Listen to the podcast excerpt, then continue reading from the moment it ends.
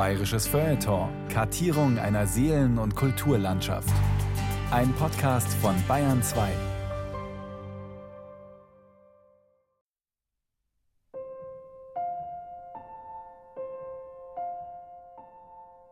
Mei, schauen's. Da ist wieder eine. Und was für eine. Wahnsinn, diese Rundungen, diese Kuppeln und Hügel. Wunderbar. So weich und üppig, so flauschig und bauschig. Eine richtig schöne Biergartenwetterwolke. Da werde ich ja gleich ganz sentimental. Bloß vom Naufschauen. Da, da schauen's hin. Schön, gell? Bayerische Kraftplätze. Die Wolke. Eine Sendung von Thomas Grasberger. Also, ich geb's ja gern zu, ich bin ein Wolkenjunkie. Manchmal kann ich mich gar nicht satt sehen an diesem Gewölle da oben. Ganz weit weg vom irdischen Getriebe und Gewusel. Eine himmlische Ruhe strahlen sie aus. Erhaben und anmutig schweben sie dahin, und keine Sekunde wird's mir dabei langweilig. Dauernd ist was los da oben. Ständig neue Formationen und Gestalten.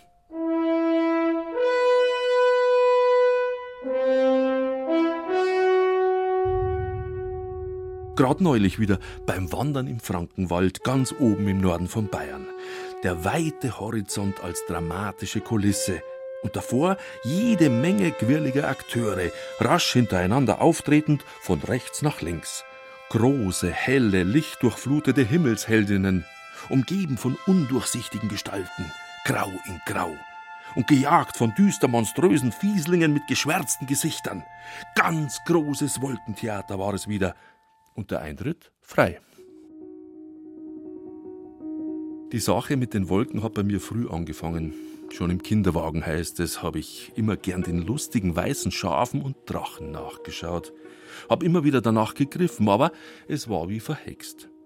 Diese zuckerwarte Dinger am Firmament ließen sich einfach nicht fangen. Dauernd waren sie in Bewegung und dann auch gleich wieder weg. Vermutlich war das meine allererste Übung in Lebensklugheit. Das Glück lässt sich eben nicht festhalten. Aber die Faszination, die von der Schönheit der Wolken ausgeht, die bleibt bis heute. Denn sie ist uralt und immer wieder neu.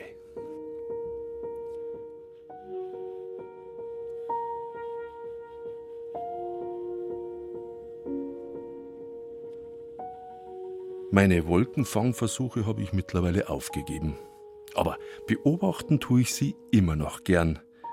Eigentlich sollte ich ja viel öfter vom Schreibtisch aufstehen und zum Himmel hinaufschauen, wie der britische Lebenskünstler und Autor Tom Hodgkinson.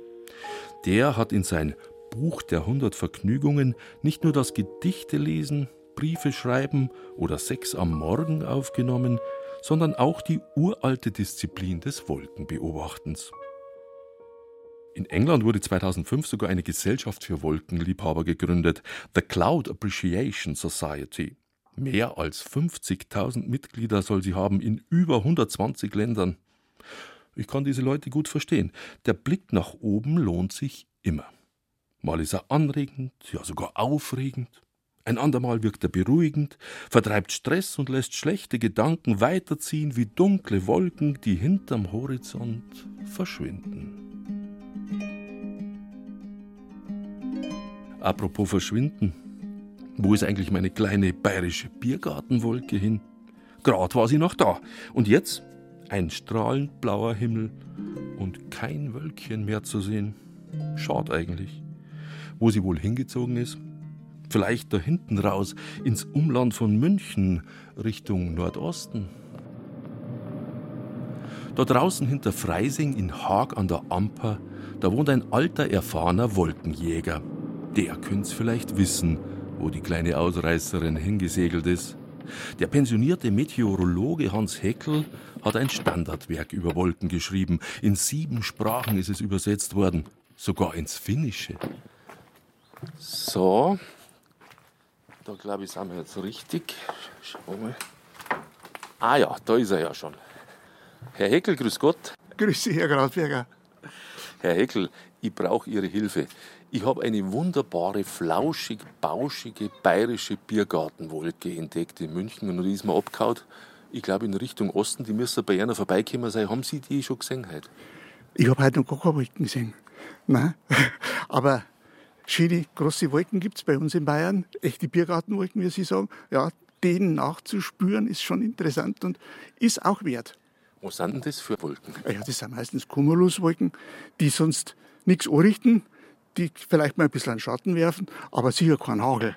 Was gibt es denn eigentlich alles für Wolkenarten? Das ist ja eine Wissenschaft.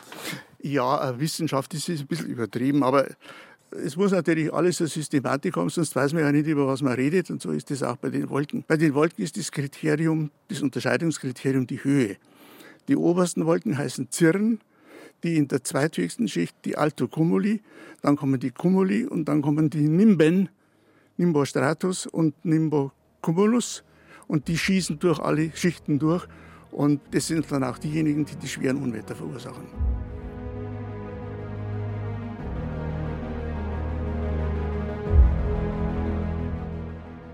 Seit es Menschen gibt, schauen sie zum Himmel hinauf und machen sich Gedanken.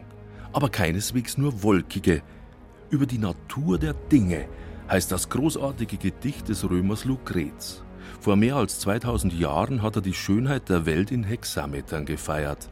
Lucrez war oft erstaunlich nah an unserer heutigen Sicht auf die Natur.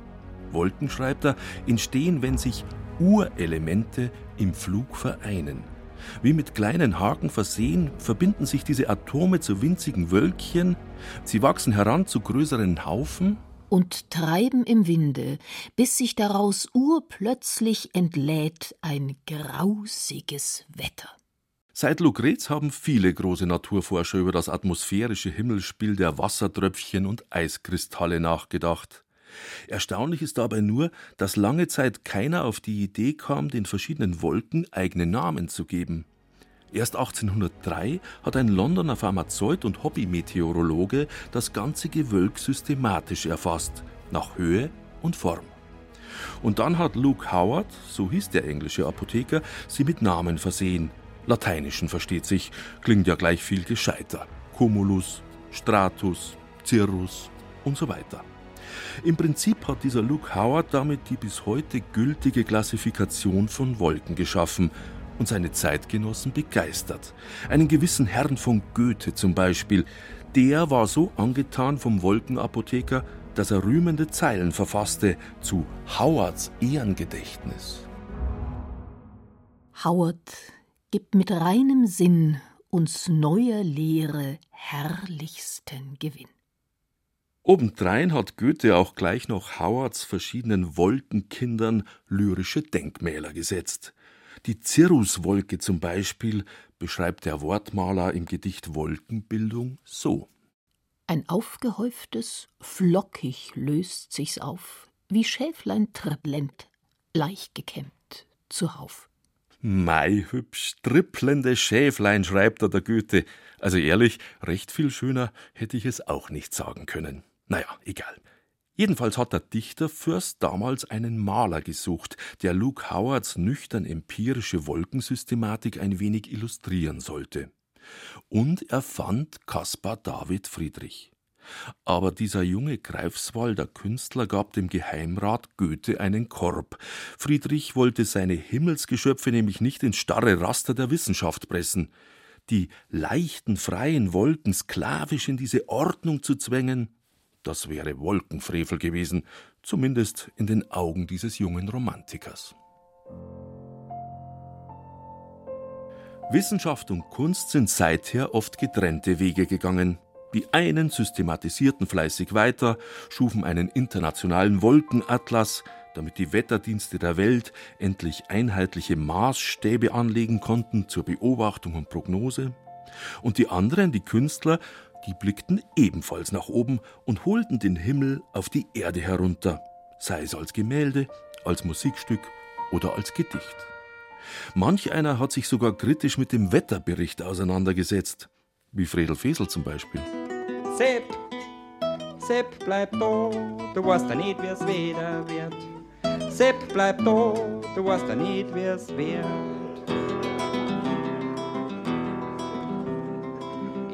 Ich is Kohn Ringe oder Sepp is Kant, der sei der Schneid für Zau oder is Kant da. Ne, weder bleibt in niemals was is ganz genau. Ich is Kohn Ringe oder Sepp is Kant, der sei der Schneid darum Sepp bleibt da. Sepp bleibt da.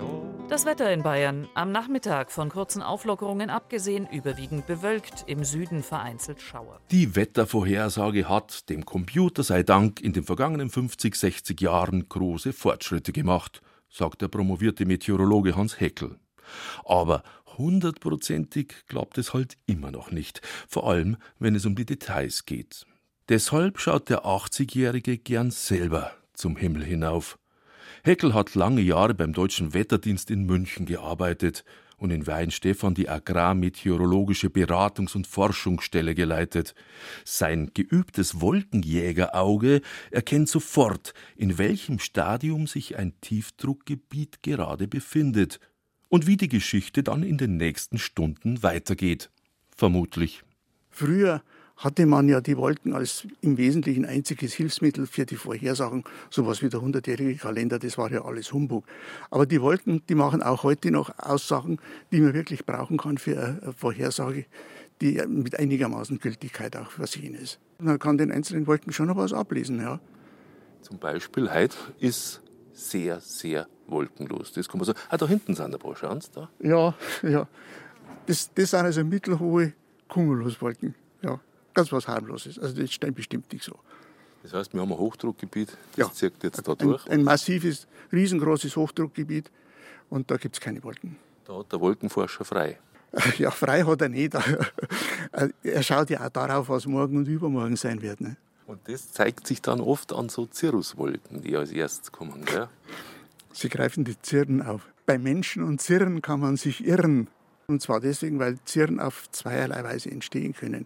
Die können einmal entstehen bei Situationen, in denen schlechtes Wetter kommt und können aber auch entstehen bei Situationen, in denen das Wetter wirklich schön und gut und ausdauernd bleibt. Erkennen kann man es daran, dass sie ausschauen wie feine, dünne, vielleicht ein bisschen versponnene Fäden mit waagerechter Ausdehnung. Aber auch anderen Wolken sieht man natürlich an, was sie vorhaben. Zum Beispiel der Cumulonimbus. Das ist eine Wolke, aus der mal Gewitter werden kann, ein richtiges Unwetter werden kann. Da sollte man aufpassen. Ja. Also zumindest sollte nicht mehr außer Haus gehen ohne einen Regenschirm.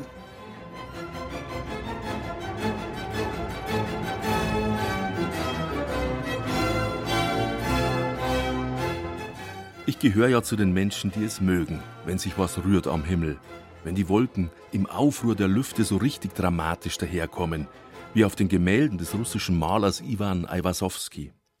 Der hat sich im 19. Jahrhundert der maritimen Malerei verschrieben und gigantische Wolkengebirge geschaffen über dem wild bewegten Meer. Oder wie auf den Bildern des englischen Romantikers William Turner. Turner wollte es ganz genau wissen, wie es da oben zugeht, sogar während eines Schneesturms, er ließ sich mehrere Stunden lang an den Mast eines Schiffes binden, um die Elemente hautnah zu spüren. Turner war quasi mittendrin im Kraftplatz Wolke. Also ganz so weit geht meine Begeisterung dann doch nicht. Muss auch nicht sein, denn heutzutage kann man ja die wunderbaren Wesen manchmal sogar schon im Museum erleben. 2015 etwa präsentierte das Zentrum für Kunst und Medien in Karlsruhe unterschiedliche Arten von Wolken.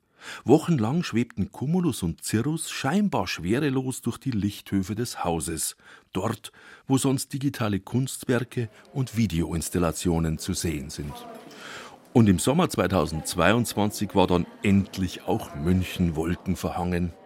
Nebelleben heißt die Schau der japanischen Künstlerin Fujiko Nakaya, die das Haus der Kunst monatelang in eine Art Hallenbad mit Dampfsauna verwandelt hat. Ein riesiges Wasserbecken erstreckt sich fast über den ganzen Museumsraum. Etwas unentschlossen stehe ich mit den anderen Besuchern am Rand. Alle warten, was jetzt wohl gleich geschieht. Über einen Steg gehe ich hinüber auf die hölzerne Insel inmitten des Wasserbeckens als von unten plötzlich Nebel aufsteigt. Langsam, aber stetig erfüllt er den ganzen Raum. Plötzlich stehe ich also mitten in einer bodennahen Wolke. Denn nichts anderes ist der Nebel, eine Wolke ganz tief unten. Ich kann förmlich spüren, wie mich der aufsteigende Wasserdampf umhüllt. Die Museumsbesucher neben mir verschwinden langsam, Zentimeter für Zentimeter, und tauchen plötzlich wieder auf, schemenhaft, um dann erneut im Nebel wegzutauchen. Auf geheimnisvolle Weise verbinden sich die monotonen Klänge aus den Lautsprechern und Wasserdampfdüsen mit den wabernden Wolkenfetzen um mich herum. Wie aus dem Nichts erscheint plötzlich eine Frau neben mir. Wir lächeln uns an. Entschuldigung, wie finden Sie es? Ganz toll und beeindruckend, ganz spannend. Stark, in einer Wolke zu stehen, ist völlig mhm. ungewöhnlich. Mhm, genau, toll. Richtig gut. Man spürt förmlich, wie sie einen umfängt. Ja, ja, genau. Und schon vorher ist so eine gewisse Spannung im Raum spürbar gewesen, finde ich. Also es ist ganz toll. Vorsichtig bewegen sich die Menschen durch die Wolke, wie in Watte gehüllt. Plötzlich steigt ein älterer Herr aus dem Weiß heraus. Wie gefällt es Ihnen? Oh, gemischt. Teilweise finde ich es ein bisschen wenig inspiriert. Aber es liegt daran, dass ich früher selbst viel Nebel erlebt habe beim Segeln auf der Elbe. Das ist eine ganz andere Umgehensweise. Das macht man dann unter ganz anderen Bedingungen, nämlich der Sorge, dass man nicht genug sieht. Da wirkt der Nebel eher als Bedrohung. Hier ist er als Angebot, unterschiedliche Wahrnehmungen zu machen. Also ich entsinne mich zum Beispiel an das Anlaufen eines Hafens auch unter Nebel und, und dann lichtete sich auf einmal der Nebel und dieses Gefühl der Erleichterung und auf einmal dieses stückweise wieder sehen, wo man überhaupt ist, das hat was Spannendes. Mitten in einer Wolke stehen. Es ist ein Gefühl der Geborgenheit und Verbundenheit mit allem rundherum, aber auch ein Gefühl des Ausgesetztseins, man ist ein wenig hilflos, orientierungslos. Jetzt nur keinen falschen Schritt machen, sonst fällst du aus allen Wolken und hinein ins Wasserbecken. Ich streife mein weißes Wolkenkleid langsam ab, taste mich vorsichtig aus dem Wasserdampf und gehe in den Nebenraum. Dort treffe ich Sarah Teurer. Die Kuratorin im Haus der Kunst betreut die Ausstellung Nebelleben von Fujiko Nakaya. Die starke körperliche Erfahrung, die eine Nebelwolke vermittelt, sagt Teurer, wird ganz einfach und natürlich erzeugt, nämlich mit Wasser und Luftdruck. Also mechanisch ist es so, dass Wasser durch sehr feine Düsen gepresst wird mit sehr hohem Druck und dadurch eben die Wassertropfen sozusagen in kleine Partikel gespalten werden, die dann so leicht sind, dass sie eben für eine bestimmte Zeit in der Luft zu stehen scheinen. Liest man Nebel von hinten, erhält man das Wort Leben. Ein Palindrom, das mehr ist als nur eine Wortspielerei, denn über den Wasserkreislauf ist alles Leben auf diesem Planeten untrennbar miteinander verbunden. Nebel ist Leben. Spätestens seit den vergangenen Hitzesommern ist das auch hierzulande den meisten Menschen klar geworden. Wasser verbindet Himmel und Erde, Pflanzen, Tiere und Menschen und mittendrin im ewigen Kreislauf die Wolke. Der ökologische Gedanke dieser Verbundenheit des Menschen mit seiner Umwelt zeigt sich eben in diesen Nebelskulpturen besonders eindrücklich, weil die Künstlerin eben einen Teil der Kontrolle eigentlich über die Form der Skulptur aufgibt und ich als Betrachterin oder Teilnehmerin eigentlich die Skulptur auch verändere. Ich atme sie ein und meine Körperwärme verändert sozusagen die Flugbahn der Partikel. Insofern wird sehr intuitiv erfahrbar, dass wir Menschen eigentlich uns nicht außerhalb von unserer Umwelt oder von der Natur sozusagen denken können. Fujiko Nakaya, geboren 1933 im japanischen Sapporo, sucht die Verbindung von Kunst, Technik und Naturwissenschaft. Inspiriert wurde die Bildhauerin von der Forschung ihres Vaters. Ihm war es 1936 als ersten gelungen, einen künstlichen Eiskristall herzustellen. Seine Studien färbten stark auf die Tochter ab. Bevor Fujiko Nakaya 1970 ihre erste Nebelskulptur schuf, recherchierte sie anderthalb Jahre, befragte Naturwissenschaftler und Forscher, um herauszufinden, wie groß so ein Wassertropfen sein muss und welche Temperatur nötig ist, damit er möglichst lange in der Luft steht. Tja, Wolken sind eben empfindliche Wesen, echte Diven. Wenn ihnen das kleinste Detail nicht passt, verschwinden sie einfach. Aber manchmal tauchen auch ganz andere Wolken auf, menschengemachte. Als Fujiko Nakaya zwölf Jahre alt war, schoben sich zwei monströse Pilze mit 333 Metern pro Sekunde in den japanischen Morgenhimmel von Hiroshima und Nagasaki. Die beiden US-amerikanischen Atombombenabwürfe töteten im August 1945 Hunderttausende Menschen und veränderten unser Wolkenbild grundstürzend. Die Hölle war fortan oben.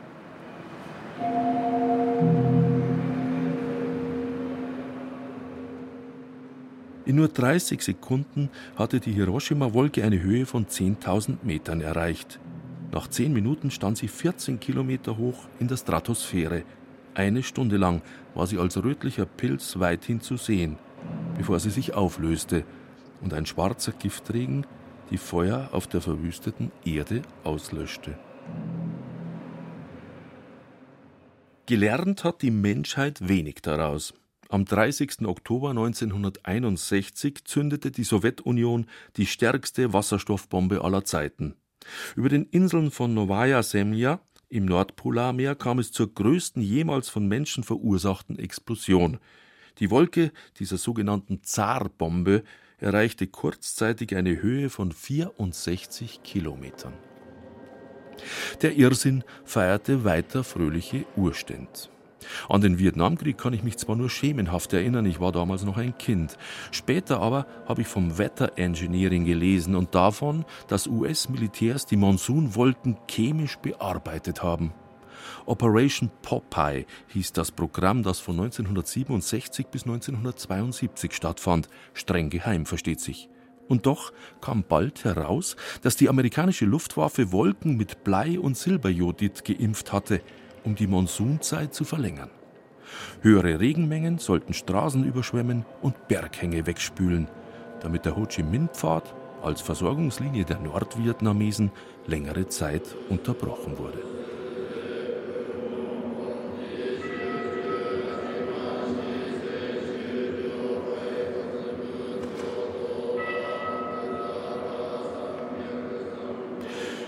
Die Wolke hatte ihre Unschuld also längst verloren, als Ende April 1986 das Atomkraftwerk im ukrainischen Tschernobyl explodierte und seine tödliche Strahlung über ganz Europa verteilte.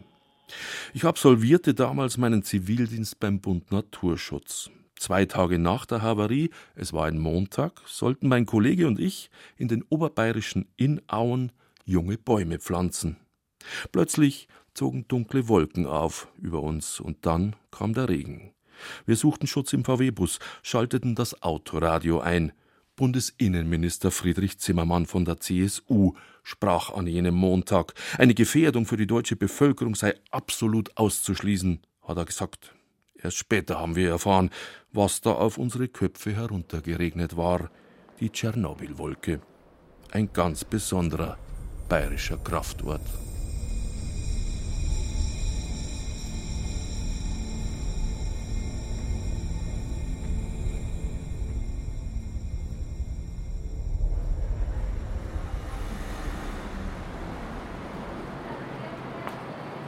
Mein Hemd ist noch feucht von der Nebelorgie im Münchner Haus der Kunst. Ich gehe hinaus auf die Prinzregentenstraße und freue mich, dass es ein heißer Sommertag ist.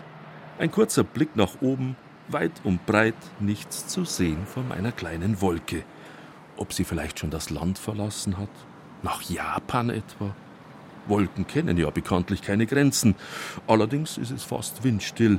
Vermutlich ist sie also noch in der Stadt. Im Münchner Schlachthofviertel vielleicht. Dort, habe ich gehört, soll es viele Wolken geben.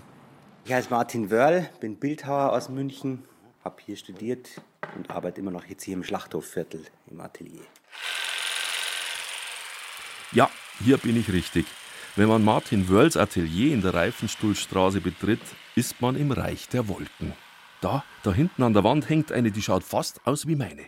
Nur ein bisschen kleiner und kompakter. Martin Wörls Arbeit hat viel mit Logos zu tun. Er greift die Formen und Umrisse unterschiedlichster Dinge auf, Konturen von Ländern etwa oder von einer E-Gitarre oder eben von einer Wolke. Mit dem Zeichnen hält er sich nicht lange auf. Martin Wörl greift lieber gleich zur Stichsäge und schneidet die Form aus. Und so ist eine ganze Serie von Wandarbeiten entstanden, die sich mit Umrissen beschäftigt. Wörls Wolke schaut schön aus. Sie erinnert an das Logo einer Firma, die ihr Geld mit der Cloud verdient. die also Menschen gegen Gebühr virtuellen Speicherplatz zur Verfügung stellt. Das unschuldige Bild einer harmlosen Wolke bekommt in diesem Zusammenhang plötzlich einen dunklen Schatten. Überwachung heißt das Stichwort. Damals, wo es aufgekommen ist, die Arbeit ist ja auch schon ein paar Jahre alt, war das so ein neues Phänomen und ich kenne einige, die dann auch gesagt haben, sie haben da keine Lust, ihre Daten für alle zugänglich zu haben. Ein paar haben schon Erfahrung gemacht, dass das dann auch abgefischt wird und äh, du bist irgendwo an der Grenze und auf einmal ähm, sehen Leute, was du doch mal so in Büchereien ausgeliehen hast. Also es gibt da so Horrorszenarien der Totalüberwachung.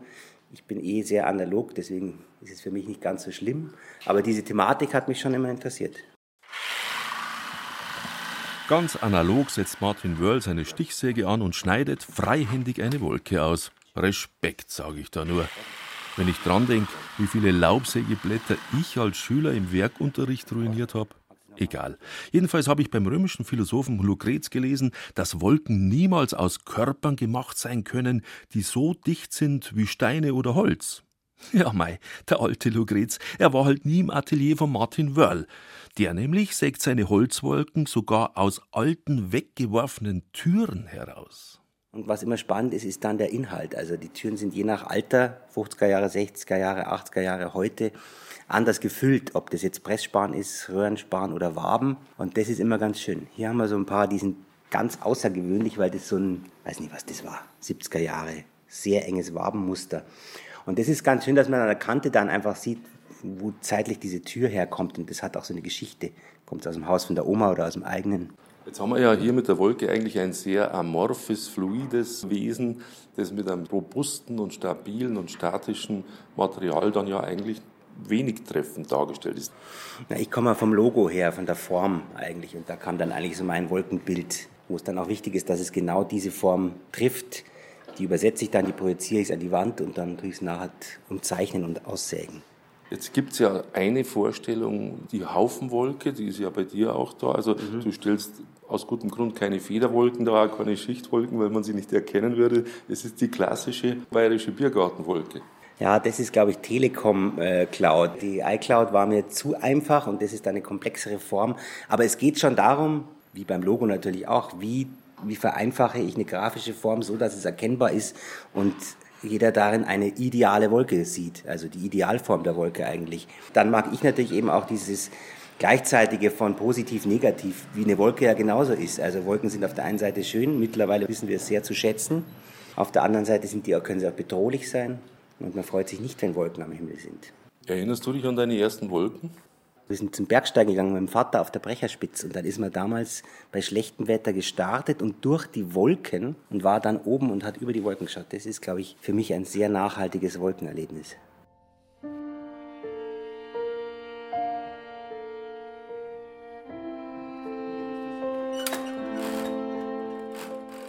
Ein sehr nachhaltiges Wolkenerlebnis hatte auch Isit Bostan. 1968 im Nordosten der Türkei geboren, ist Bostan mit vier Jahren nach München gekommen. Sie ist Modedesignerin und Künstlerin und seit 2012 auch Professorin für das Design textiler Produkte an der Kunsthochschule Kassel.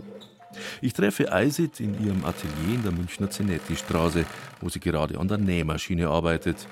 Ihr nachhaltiges Wolkenerlebnis hat viel mit ihrem Nachbarn zu tun, dem Künstler Martin Wörl.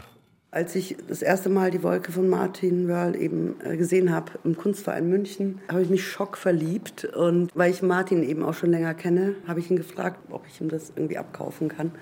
Und da meinte er so, ja, ich gebe dir mal eine und dann schauen wir mal, dann tauschen wir vielleicht irgendwie irgendwas. Und dann habe ich die halt bekommen und war so super glücklich. Das hatte schon lange kein Kunstwerk mehr ausgelöst. Dann haben wir uns irgendwann wieder getroffen. Ich hatte aus der Wolken-Outline in der Zwischenzeit äh, mit einer Schmuckkünstlerin, äh, mit Rike Bartels, einen Wolkenarmreif erarbeitet aus der Outline von Martin Wörl. Und dann habe ich ihm die Wolke als Armband zurückgeschenkt. Das war dann der Tausch. Aber nicht das Ende. Denn die Wolke tat, was Wolken tun weiterziehen, manchmal um die halbe Welt. Isid Bostan hat mit der Outline, also der Kontur der Wolke, zunächst Schmuck, Buttons und T-Shirts gefertigt. 2019 wurde sie dann eingeladen, am Münchner Lehmbachplatz ein Kunstwerk aufzustellen. Blau heißt diese Arbeit auf dem Billboard, einer imposanten Schautafel fünf mal fünf Meter, mitten im Straßenverkehr. Die eine Seite zeigt eine Wolke vor spiegelndem Hintergrund, auf der anderen ist die Wolke dann als Bierschaum zu sehen, auf einem Maßkrug. Diese Hommage an München kam sehr gut an, nicht nur hierzulande. 2021 zog Bostans Wolke weiter ins französische Bordeaux, diesmal auf einer Fahne. Und die wandert nun weiter ins portugiesische Porto. Eine Wolke auf Weltreise also. Isid Bostans Begeisterung fürs Gewölk in allen Formen scheint jedenfalls grenzenlos zu sein. Aber warum? Man kann sie eben nicht festhalten. Sie sind so poetisch und ändern sich immer. Und jedes Mal, wenn ich eine besonders schöne Wolke sehe und ich sie fotografieren will, aber erst eine Minute später zum Beispiel mein Handy in die Hand nehme, dann sieht die Wolke schon wieder ganz anders aus. Und das finde ich manchmal so ein bisschen schade. Es ist so poetisch und flüchtig und man kann es nicht festhalten, so wie mit dem Glück auch. Also man kann ja auch so ein Glück nicht festhalten. Es ist immer ein Moment, den man sofort wahrnehmen und genießen muss und dann ist es auch schon wieder vorbei.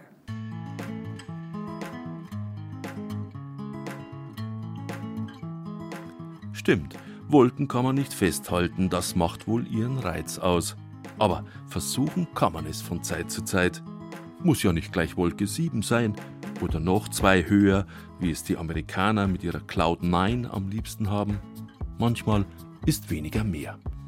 Lass uns die Wolke 4 bitte nie mehr verlassen, weil wir auf Wolke 7 viel zu viel verpassen. Ich war da schon einmal tief gefallen. Lieber Wolke 4 mit dir als unten wieder ganz allein. Der Mensch spiegelt sich in der Wolke und die Wolke im Menschen. So hat jede und jeder einen eigenen Traum, liest hinein, was tief im Innern gerade so an Seelengewölk vorüberzieht. Wo der eine ein Firmenlogo wahrnimmt, erkennt die andere ein mystisch-religiöses Zeichen. Wo manche die heitere Meeresstille am sommerlich-bukolischen Schäfchenhimmel genießen, kriegen andere den düstersten Wolkenblues, wenn sie hinaufschauen, wie einst der romantische Dichter und Melancholiker Nikolaus Lenau.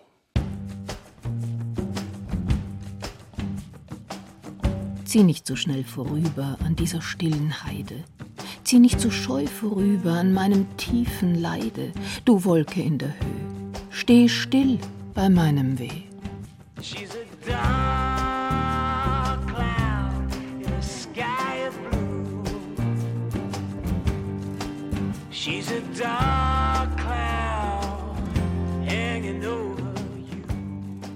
Dunkle Wolke über blauem Himmel.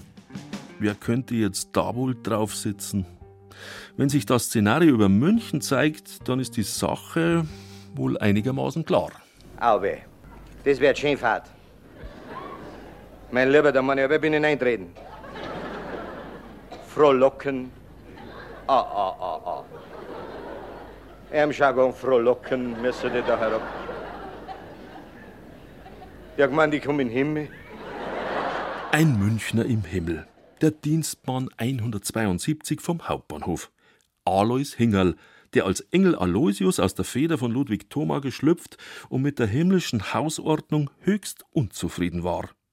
Für Aloysius ist die Wolke kein bayerischer Kraftort, höchstens ein Kraftausdrucksort. Und er setzte sich wieder auf seine Wolke und begann erneut zu frohlocken. Allerdings bedeutend zorniger. Halleluja! Halleluja! Fix Halleluja!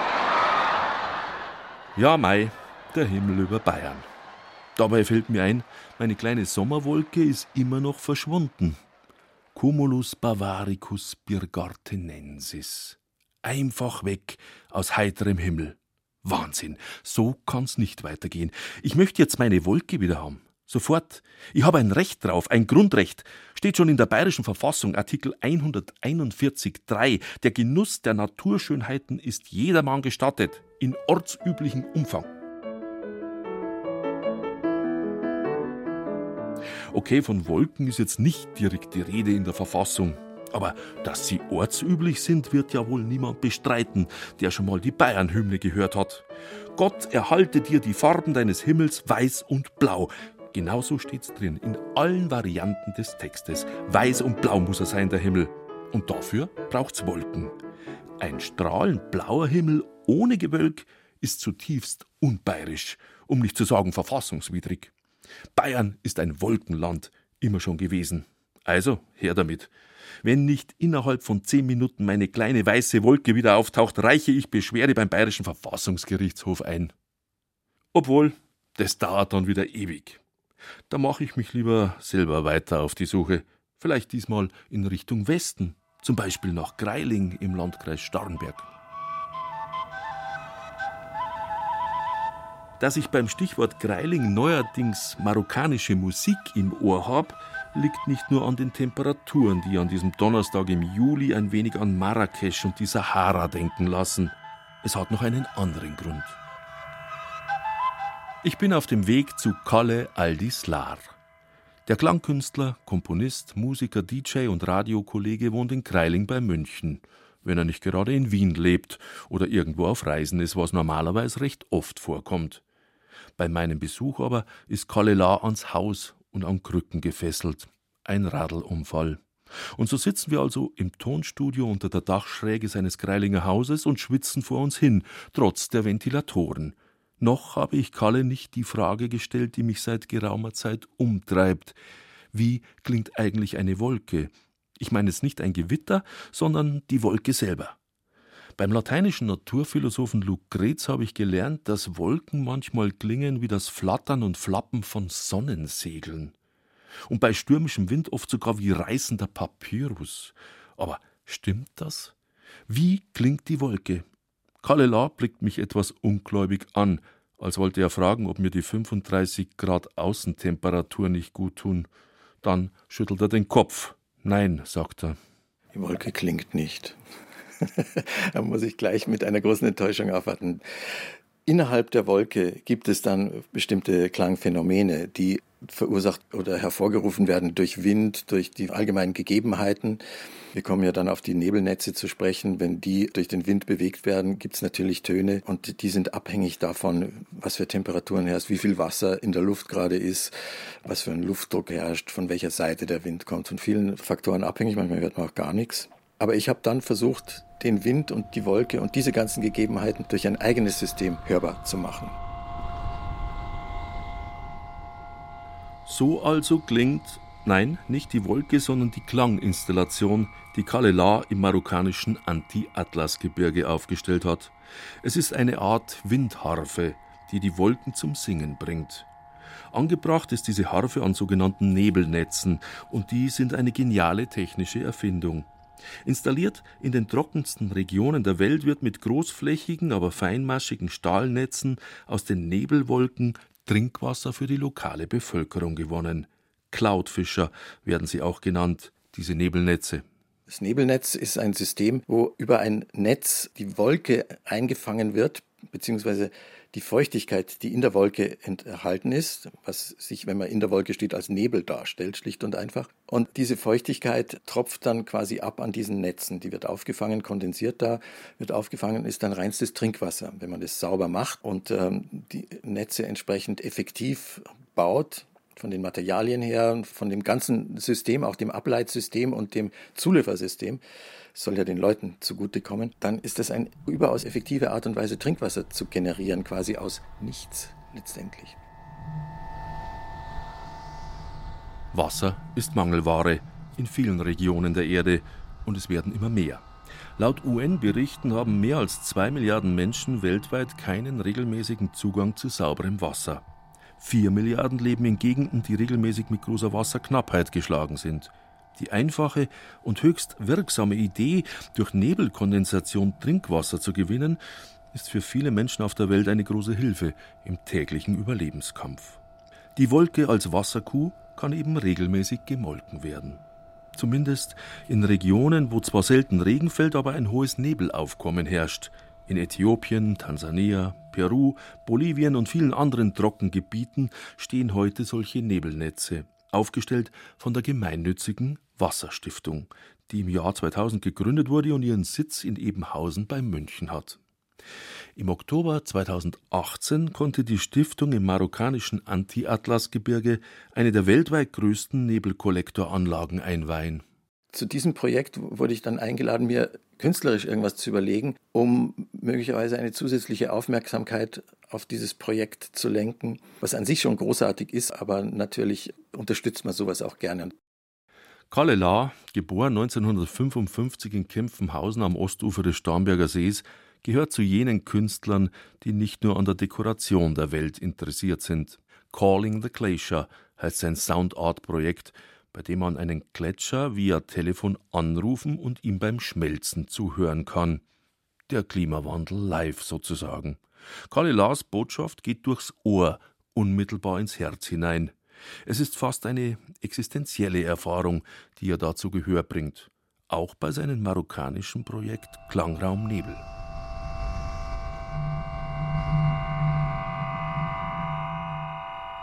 Das Prinzip der Klangharfe ist einfach, wie bei einer Gitarre oder einem Banjo.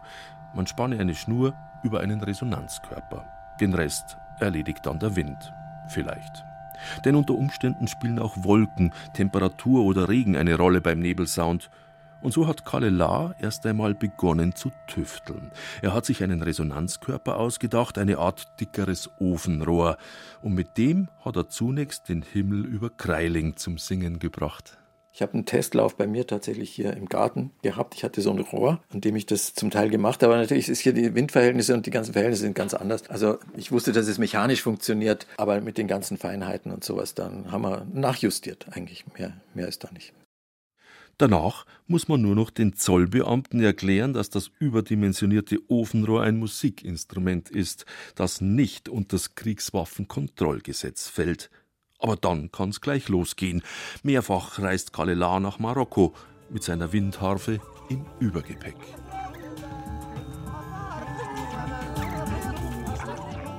Greiling Agadir ist der einfache Teil der Reise. Es folgen 170 Kilometer Küstenstraße bis zur Hafenstadt Sidi Ifni.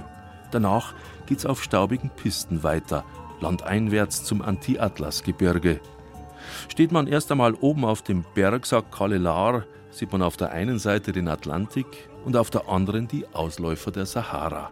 Es ist eine weltabgewandte Gegend, aber keine wolkenlose. Wir haben es gerne auch beobachtet, dass sie von der Landseite herkommen und sich dann so richtig ergießen. Und es sieht dann so aus, wenn die über die Hügel daherkommen, dass die die Landschaft nachformen und man so ein Gefühl für die Topographie bekommt. Wie so ein ganz, ganz langsamer weißer Fluss. Das ist sehr traumhaft. Die Magie der Wolke ist das eine. Der große Rest ist harte Wolkenarbeit.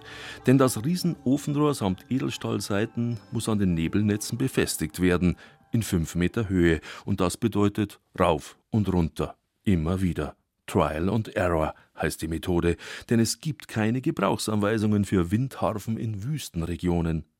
Kalela verbringt Wochen damit, sein Instrument auszuprobieren und nachzujustieren.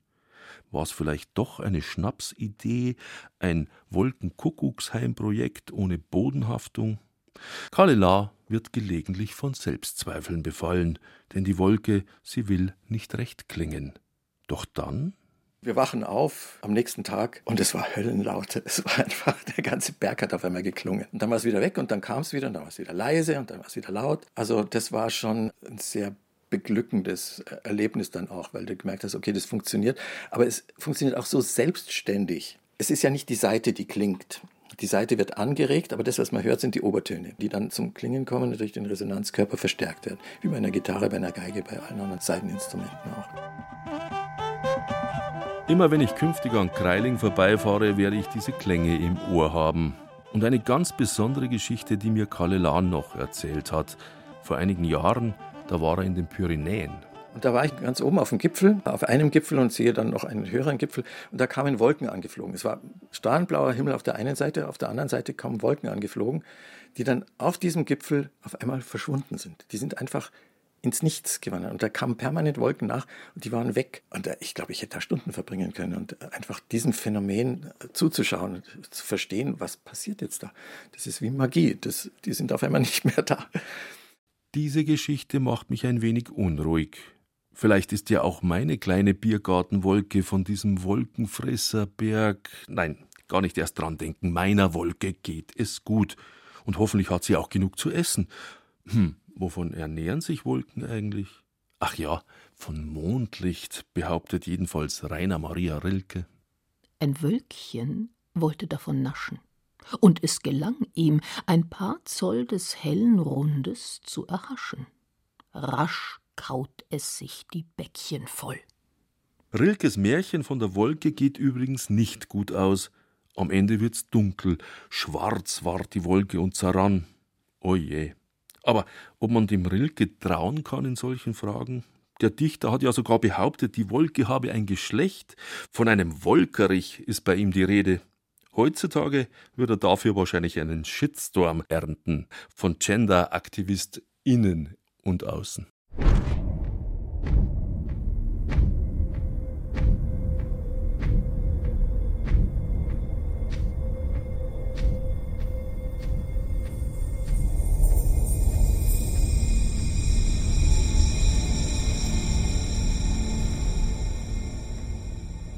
An heißen Sommertagen sehnen sich neuerdings nicht nur Landwirte nach Regengewölk.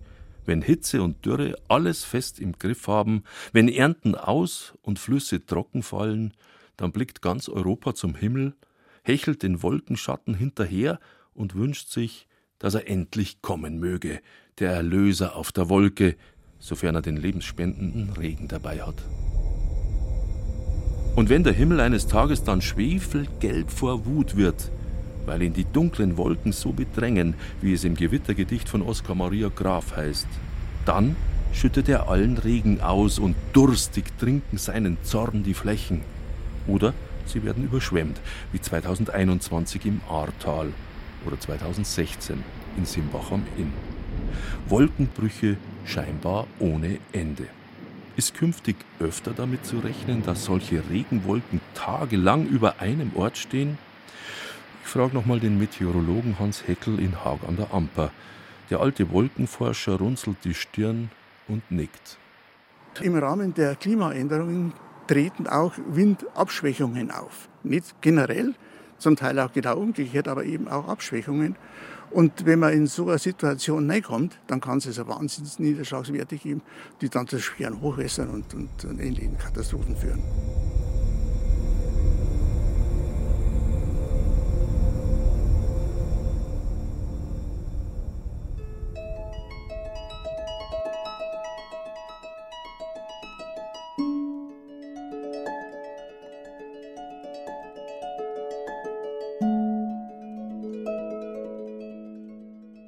Jede Wolke ist eine Persönlichkeit, sagt Hans Heckel, eingebettet in ihre Umgebung, aber ein Individuum.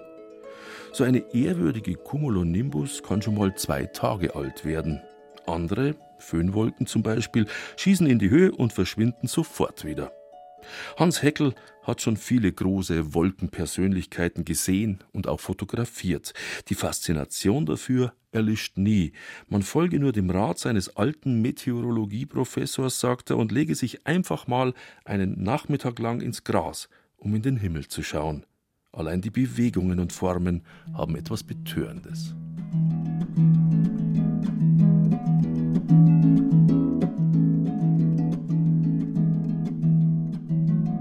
Ich lasse mich da gern inspirieren und recht hat er, der alte Professor vom Professor Heckel. Wolken beobachten, auf Neudeutsch Cloudspotting, hat wahres Suchtpotenzial. Binnen weniger Minuten wandelt sich so eine Cumuluswolke vom grimmigen Löwenschädel zum putzigen weißen Teddybärengesicht und weiter zum Rokokogewölk, wie wir es vom Kuppelfresko aus der Wieskirche kennen. Ja, die Wolke ist schon ein wahrer Kraftplatz in vielerlei Hinsicht. Wenn Sie sich mal anschauen, was da in einer Gewitterwolke abläuft, da sind Sie sehr schnell überzeugt, dass da gewaltige Kräfte eine Rolle spielen. Und wenn Sie dann durchfliegen, da merken Sie es auch. Das merken auch die großen Maschinen, deswegen fliegen die drüber oder drumherum. Und die kleinen, die, die sollten es mal besser bleiben lassen. Also da ist auf alle Fälle Kraft drin. Wenn man mit Hans Heckel vor seinem Haus in Haag an der Amper steht, fliegt alle paar Minuten eine große Maschine über den Garten. Starts und Landungen am Münchner Flughafen, vom früh um sieben bis nachts um elf. Bei dem Lärm wäre Reinhard Mays berühmter Schlager nur schwer zu hören. Über den Wolken muss die Freiheit wohl grenzenlos sein, hat May in den 1970er Jahren gesungen. Aber was ist mit dem Kerosin und den Kondensstreifen am Himmel? Wie sieht das eigentlich der Meteorologe Heckel, wenn er selber im Flugzeug sitzt und durch eine Wolkenschicht schwebt? Er wird ja auch schon öfter mal geflogen sein, oder? Nein, ich bin ausgesprochener Flugfeind. Ich bin das letzte Mal geflogen 1964 und seither aus Protest keinen Flug mehr getan. Weil ich nicht einsehe, warum man unsere Atmosphäre mit diesen riesigen Mengen CO2 und den Aerosolen, die da aus den Triebwerken rauskommen, noch mehr kaputt machen soll, als man es mit dem Rest der Abgase ohnehin schon machen. Man schadet ja nicht nur der Wolke, man schadet der Atmosphäre, man schadet im letzten sich selbst. Weil wenn wir die Atmosphäre kaputt machen und damit das Klima kaputt machen, dann gehen wir alle miteinander pfops. Gibt es keinen Zweifel. Eine klare Ansage von unserem Wolken- und Wetterkenner. Ich bin heilfroh sagen zu können, dass mein letzter privater Flug mehr als ein Vierteljahrhundert her ist, und beruflich waren es seither auch nur zwei kürzere, die unvermeidlich erschienen. Freilich, manchmal habe ich mir schon gedacht, es wäre schön, die Wolken wieder mal von oben zu sehen. Aber ob's das wert wäre? Vermutlich nicht. Dann vielleicht doch lieber in der Wiese liegen und hinaufschauen. Apropos Himmel, da war doch noch was. Wie ist jetzt das mit meiner Wolke, mit meiner Biergartenwolke? Wo ist denn die? Weg, weg, die hat sich aufgelöst. Jetzt werden Sie fragen, warum hat sich die aufgelöst? Da greifen wir wieder zurück auf unser physikalisches Grundgesetz. Wenn sich die Luft erwärmt, haben wir gesagt, dann kann sie mehr Feuchtigkeit aufnehmen, als wenn sie kalt ist. Und wir haben zurzeit ein riesen Hochdruckgebiet über uns. Bei Hochdruckgebieten, da sinkt die Luft ab, dabei erwärmt sie sich. Beim Erwärmen sind die Tropfen verschwunden und die Wolke damit nicht mehr sichtbar. Das ist wie bei mir. Wenn es sich sehr wärmt, kann ich mehr Feuchtigkeit aufnehmen. ja. Wahrscheinlich ist meine Wolke Bierschaum geworden. Das könnte sein. das ist mal sympathischer, glaube ich, der Gedanke, als dass sie ganz weg ist. Wie werden es wieder machen, Herr Heckel? Das bleibt so. Also so schön? Das bleibt, ja, ja, das bleibt die ganze Woche noch so schön. Vielleicht, also zum Ende der Woche wieder Wolken kommen, aber zunächst einmal bleibt es wolkenlos und heiß. Gut, soll mir auch recht sein. Dann setze ich mich derweil in den schattigen Biergarten und warte, bis sie kommen, die zauberhaften Schwestern meiner kleinen Freundin.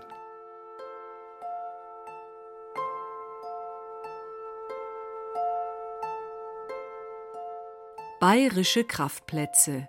Die Wolke. Ein bayerisches Feuilleton von Thomas Grasberger. Es sprachen Julia Fischer und der Autor. Technik Clemens Kamp. Regie Thomas Grasberger. Redaktion Lydia von Freiberg. Eine Produktion des Bayerischen Rundfunks 2022.